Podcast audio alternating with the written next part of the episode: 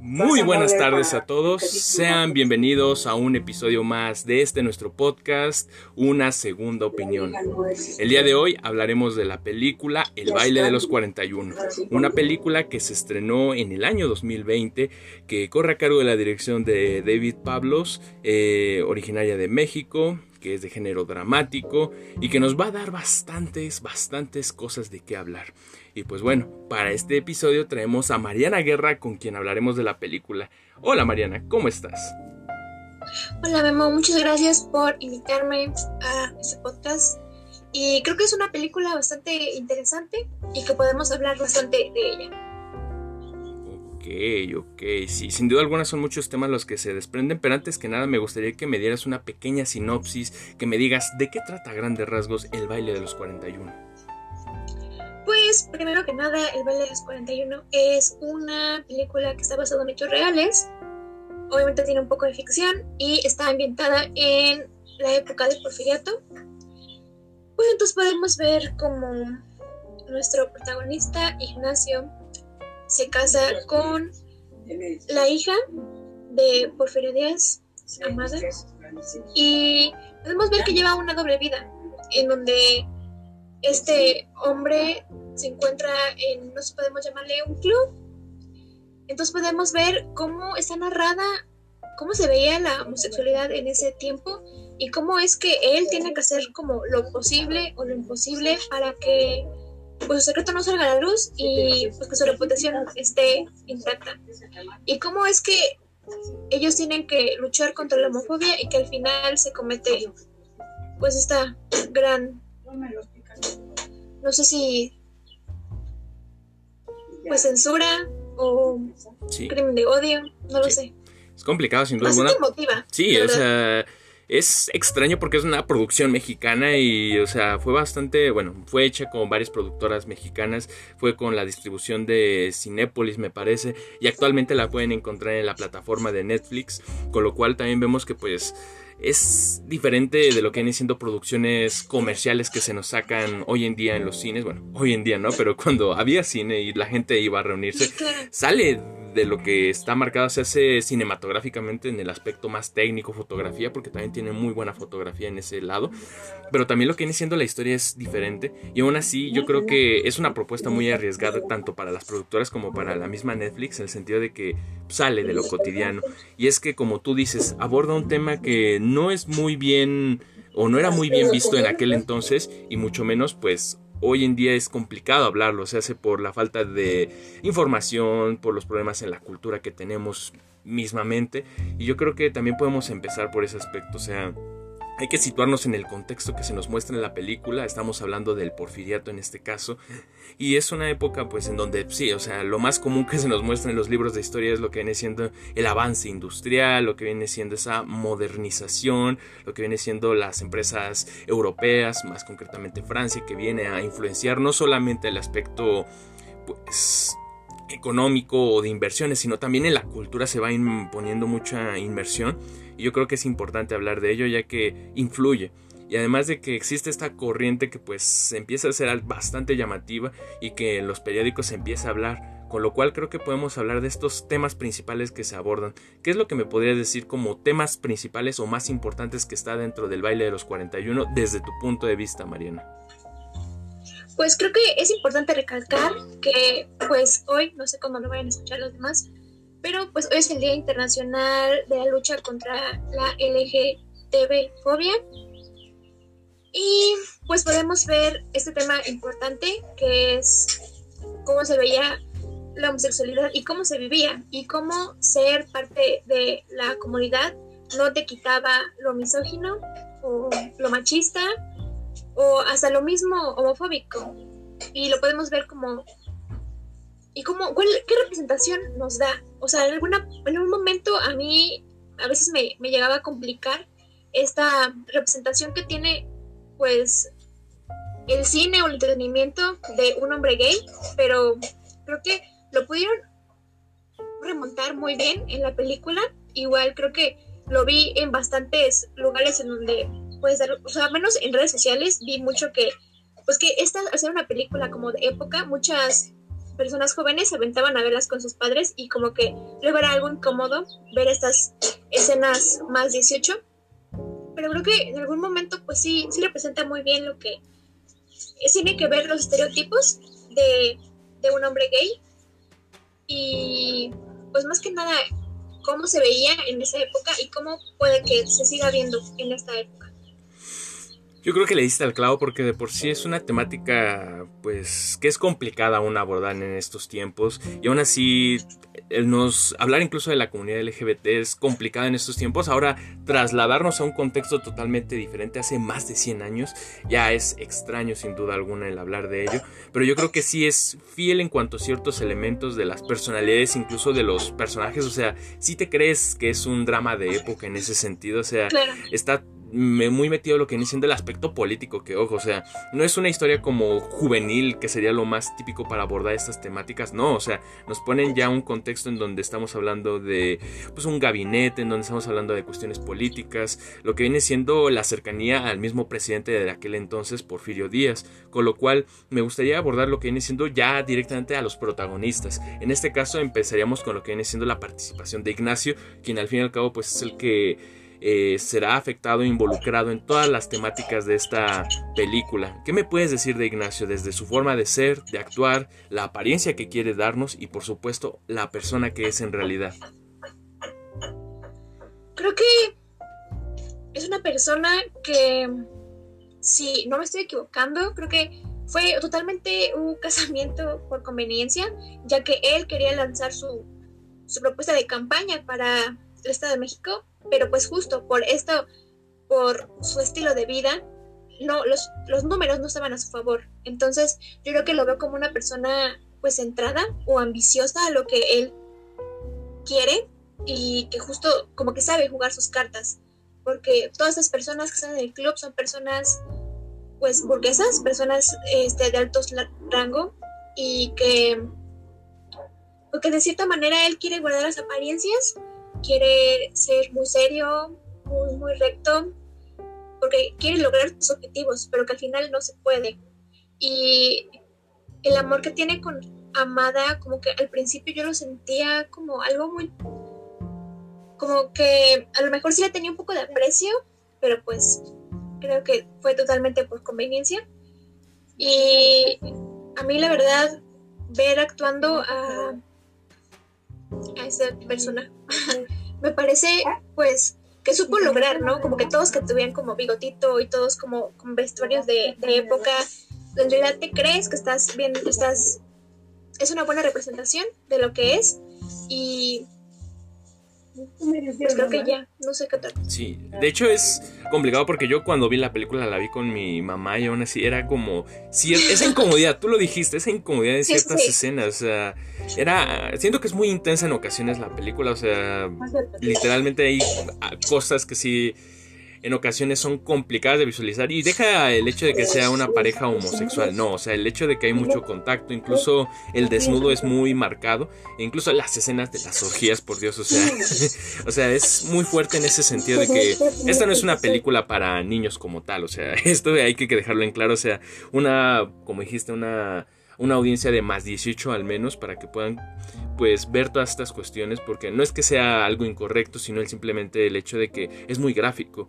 Con lo cual yo creo que es importante ya entrar a lo que viene siendo este club de los 41 que son 42 en realidad que se nos presentan a lo largo de la película. O sea cómo crees que se instaura un grupo así tan reducido, el cual pues tiene esas, se puede decir que prácticas habituales, desde lo que vienen siendo las obras de teatro que tanto se nos presentaban, las noches de póker, de juego, que, ¿cuál crees que era como que la ideología que existía dentro de este grupo y por qué esa limitación?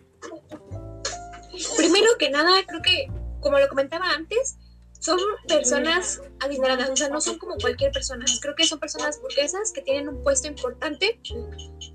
Hay personas de avanzada edad y que creo que cada uno fue invitado por alguien de confianza. O sea, creo que cuando Ignacio tiene esta plática con otro miembro y le dice, creo que encontré a alguien, pues es porque justo tienen esta, esta confianza y dice, creo que teníamos que platicarlos antes de que tú lo invitaras, porque creo que son todas personas de confianza y que pues al ver que tienen este mismo, esas mismas preferencias o que para ellos era como, no sé si chistoso o al menos encontrar o había algo de, comodidad al encontrar a alguien que le gustaran los hombres al igual que, que a ellos.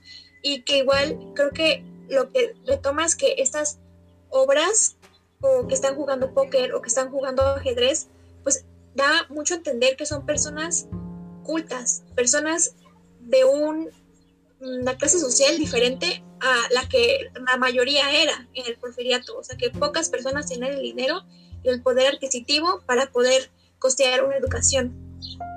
Y que había gente casada y, y, algo que a mí me pegó mucho es este señor que está hablando de su familia y que le va a comprar creo que una bicicleta, ¿no? Al hijo. Y que dice que por la familia se tienen que hacer sacrificios. O sea que él no puede vivir su vida como la quiere, tiene que estar casado, tener una familia, pero que en sus ratos libres puede ser como es, este, vivir su vida. Les dice, creo que era el, hombre que le gusta vestirse de mujer, creo, y, y, vestirse de mujer, entre comillas, porque no creo que nos tengamos que encasillar en, un, una vestimenta, cosa que algunas cosas son de hombre, son de mujer, sino como que en ese entonces se ve más como mujeres usan vestido, maquillaje, aretes, esto, y los hombres barbas están fumando, están tomando, y igual, esta parte de cuando llega este otro personaje, su nombre? ¿Cuál? O sea, ¿qué hacía? ¿Qué, ¿Cuál era su papel? Bueno, a ver si te me acuerdo. Cuando lo, lo invitan, cuando Ignacio lo invita y tiene que le tiene que tapar los ojos, entra como al club y, tiene, y él dice como, me gusta el amor socrático. O sea, ni siquiera podía decir, ¿no? Que era gay. Y, como que ellos se ríen porque es como, pues dilo, dilo como es.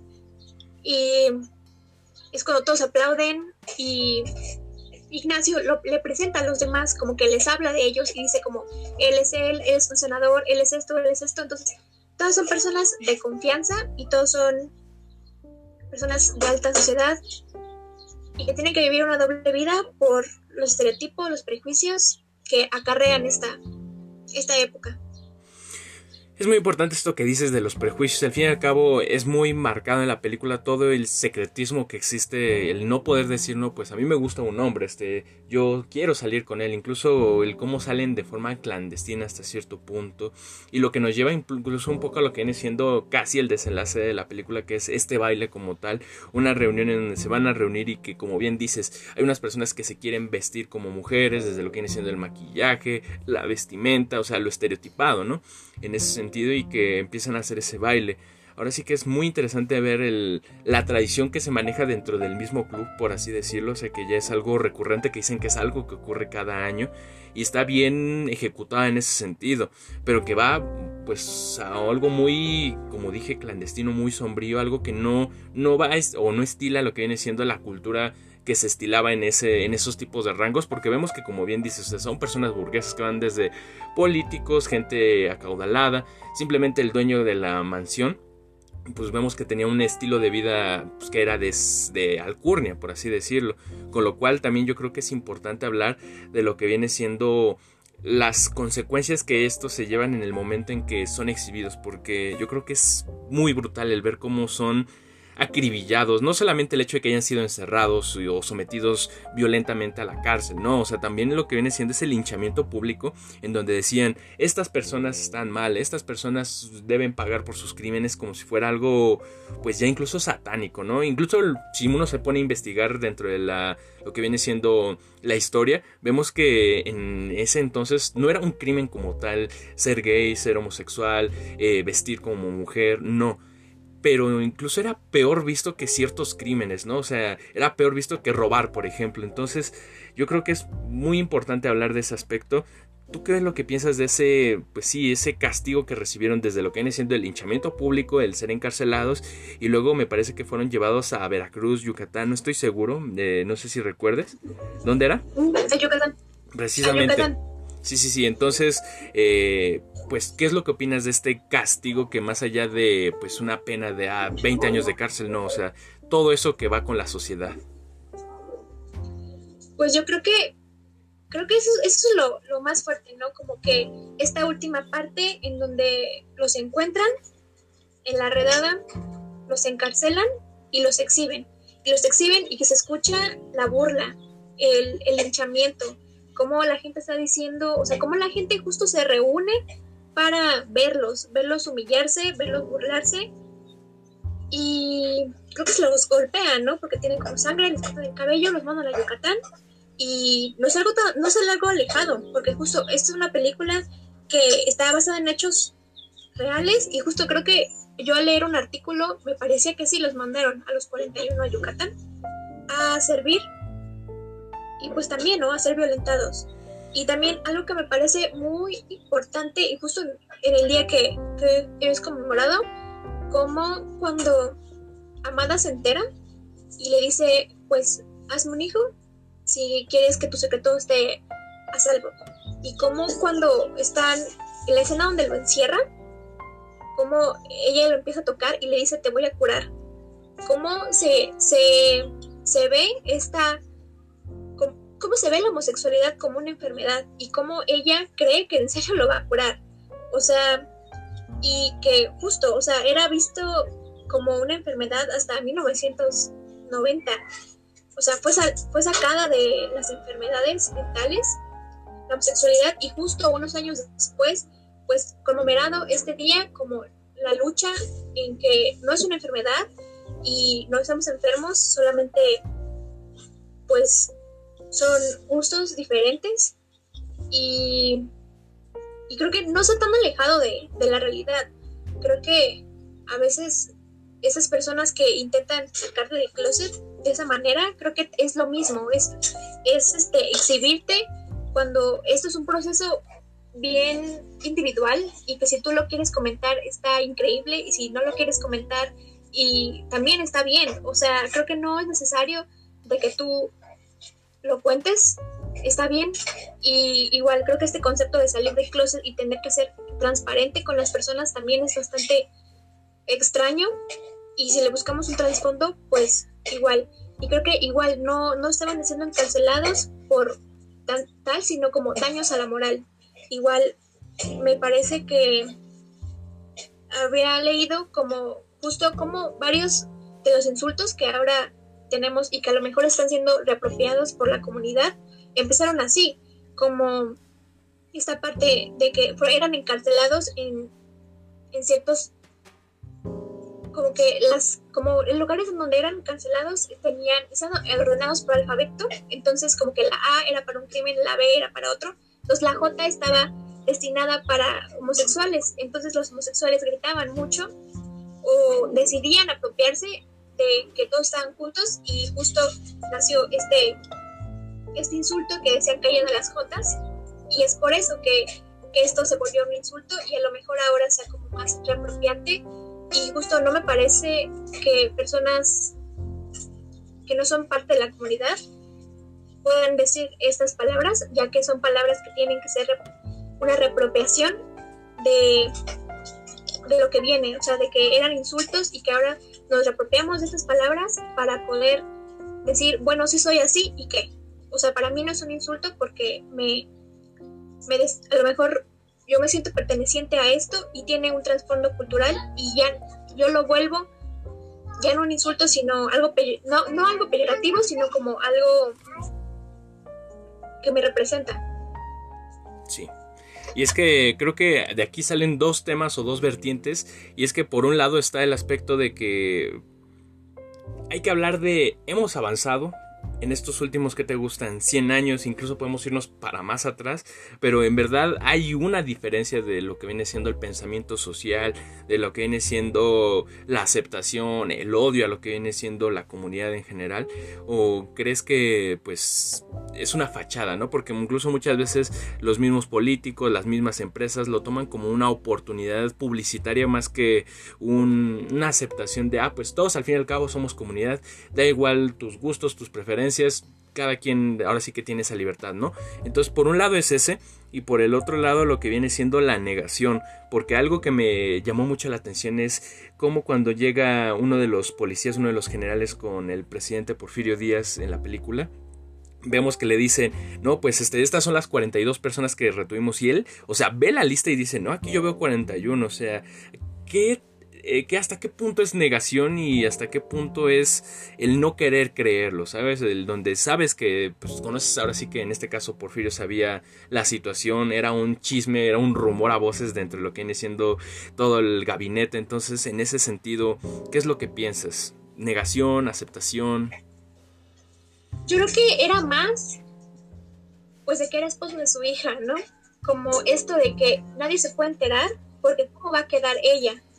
Em, ella, yo la yo no sé si en algún no sé si me estoy equivocando o entendí mal, pero ella, este, decía que no había visto a su mamá en cuatro años porque era india. Entonces, cuando se juntaba con estas señoras de la alta sociedad, yo sentía que las señoras las hacían menos. O sea, la hacían menos a ella, a pesar de que era la, la hija del presidente.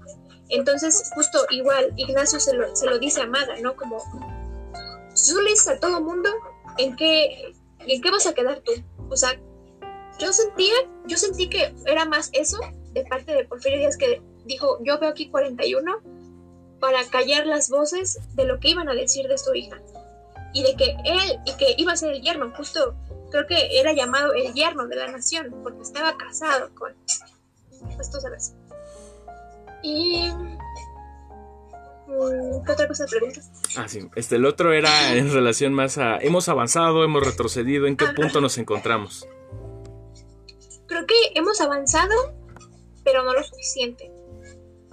Creo que esto, esto que mencionabas mucho, ¿no? Como la industria del entretenimiento, como hacer este fan service, este como, sí son gays, pero no se dan besos, o, o sí, como que sí se les, sí se, como que sí se quieren, pero a lo mejor también tienen una mujer, o sea, como que ven esto, este queerbaiting que hacen, como al menos la industria del entretenimiento, de que pues que a lo mejor la, los fans de la comunidad son más apasionados, son más leales, o sea, querer atraer a este público pero que atraerlo a medias, ¿no? O sea, se acerca junio, que es el mes, de, mes del orgullo, todo, todo, hay un montón de banderas, hay un montón de inclusión, eh, pero termina el mes y basta, ¿no? Y me parece que creo que vamos en sentido, o sea, no solamente junio es el mes en donde te acepto, estoy contigo, sino como que siempre hacer este, este aviso, este esta publicidad que no solamente vaya para, para esto, para atraer gente, sino que sea un mensaje de inclusión y de amor para sí, para pues todos los meses, todo el resto del año y y pues que haya una verdadera representación, ¿no? Porque creo que a veces justo lo que decía que me trae un poco de conflicto esta parte de las orgías y eso porque no solamente es este es sexo, no es solamente esto, sino como que tiene que ver hay pues emociones, hay sentimientos y, eso lo podemos ver en nuestros protagonistas porque justo cuando Ignacio no se aparece en el club bastantes días y el otro chico está, está preocupado, le dicen, es que tú no te, pues, tú no puedes, este, o sea, estar así, ustedes no pueden fingir que son mujer y hombre porque de eso no va.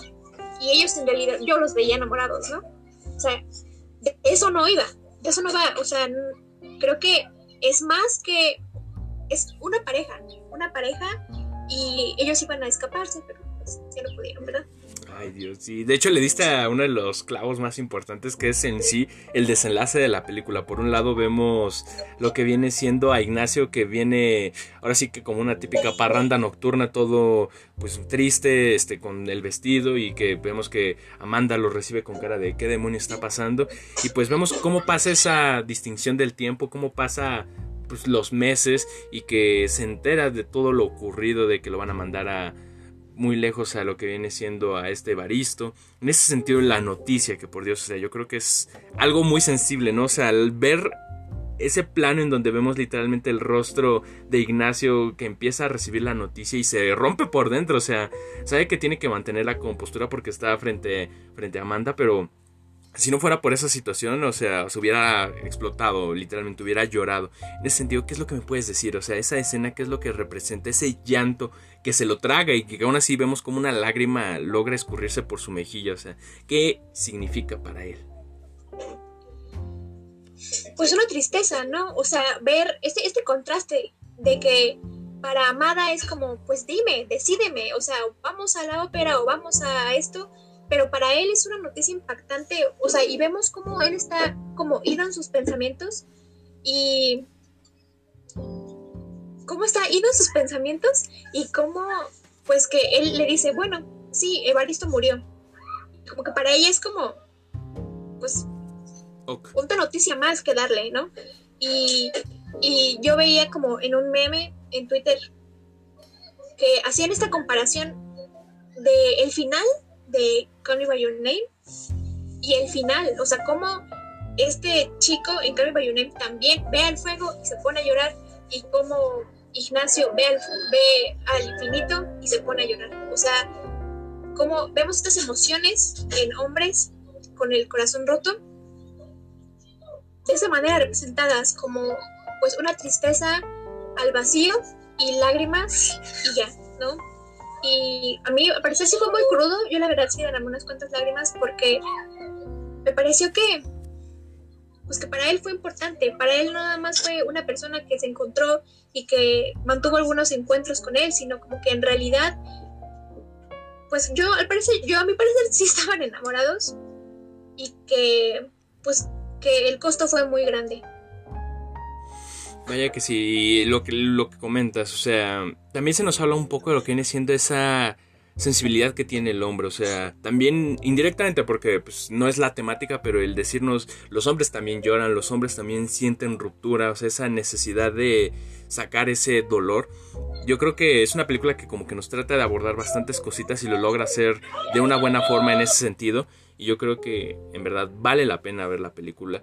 Te digo, o sea, es algo que sale de lo cotidiano, de lo comercial en el cine mexicano y que pues es un retrato de lo que era un contexto. Que ojo también, o sea, tampoco quiero que salgan aquí la gente en Twitter a cancelarla y decir, ah, como película que propicia. No, no, no, es un reflejo de la cultura que hubo en algún contexto.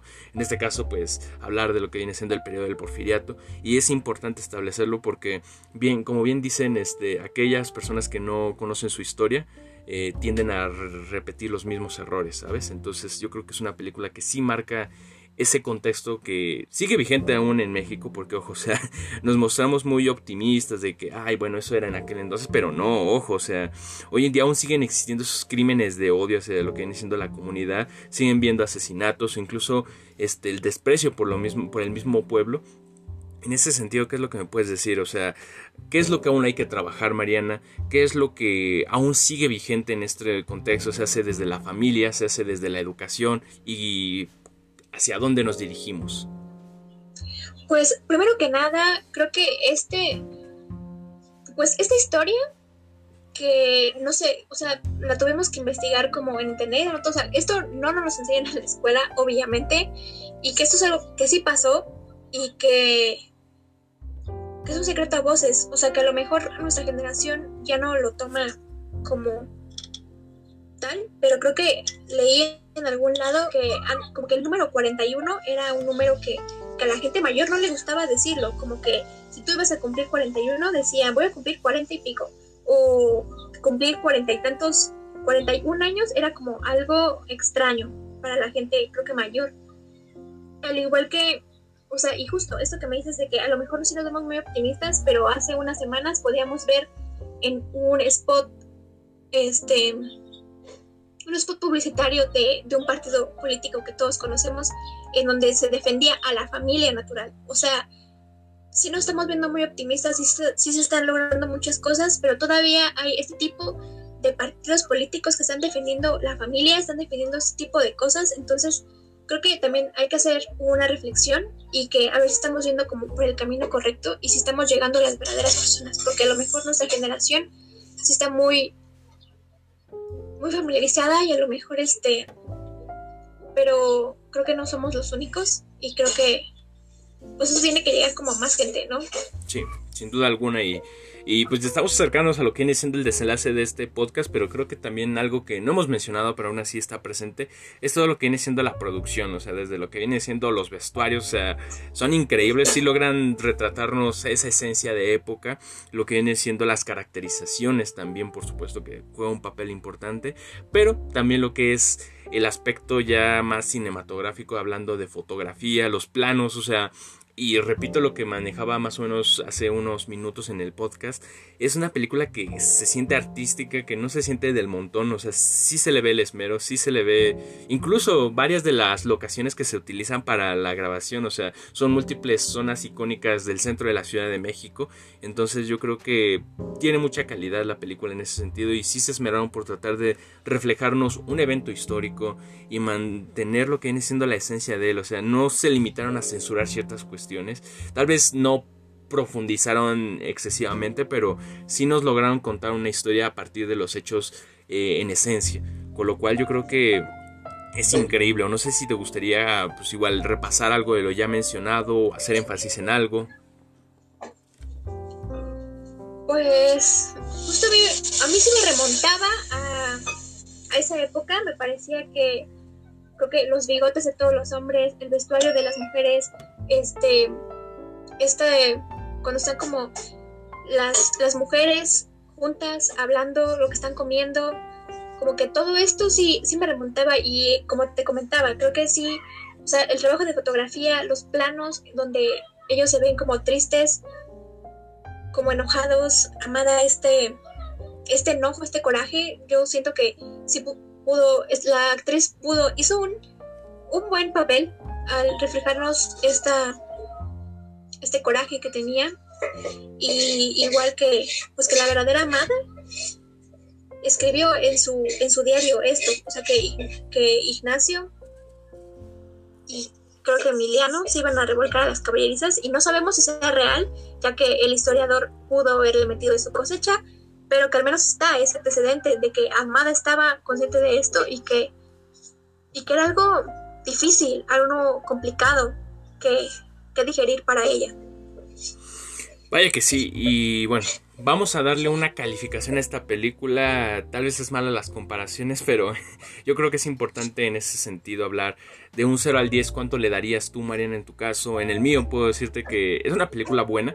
Es mexicana, que tal vez soy un poco malinchiste, pero pues, lo que estamos habitualmente vistos o lo que podemos obtener del cine comercial es una propuesta un poco diferente y bastante atrevida y que pues logra llamar la atención. En lo particular hay cosas que no me gustaron tanto, incluso el ritmo de la película de repente se siente un poco lento, pero pues es por lo mismo de la trama, es por lo mismo de que está ambientada en un contexto diferente, con lo cual yo te diría que le doy a la película un 8.5 y, y recomendada por supuesto, o sea, vale la pena ver, vale la pena empaparnos con un poco de historia y pues eso, más que nada. ¿Tú qué me dices? Yo creo que yo le doy un 9 por el sentimentalismo que tuve como creo que al final y justo creo que es bueno empaparse de esta otra historia que no se nos cuenta en los libros y que solamente se cuenta como a voces. Entonces yo creo que un 9 y también muy recomendada ya que pues sale de lo de las películas comerciales que vemos mexicanas y que esté, o sea, que, que Netflix haya adquirido esa distribución, me parece que puede llegar a más gente porque del cine alternativo mexicano claramente hay, pero que es poco distribuido y poco conocido, creo que merece este, esa calificación. Perfecto, Mariana. Y pues bueno, con esto creo que llegamos al desenlace de este podcast. En ese sentido, pues te agradezco tu participación, el compartir todo este rato. Y pues bueno, sin más, nos despedimos. Hasta la próxima.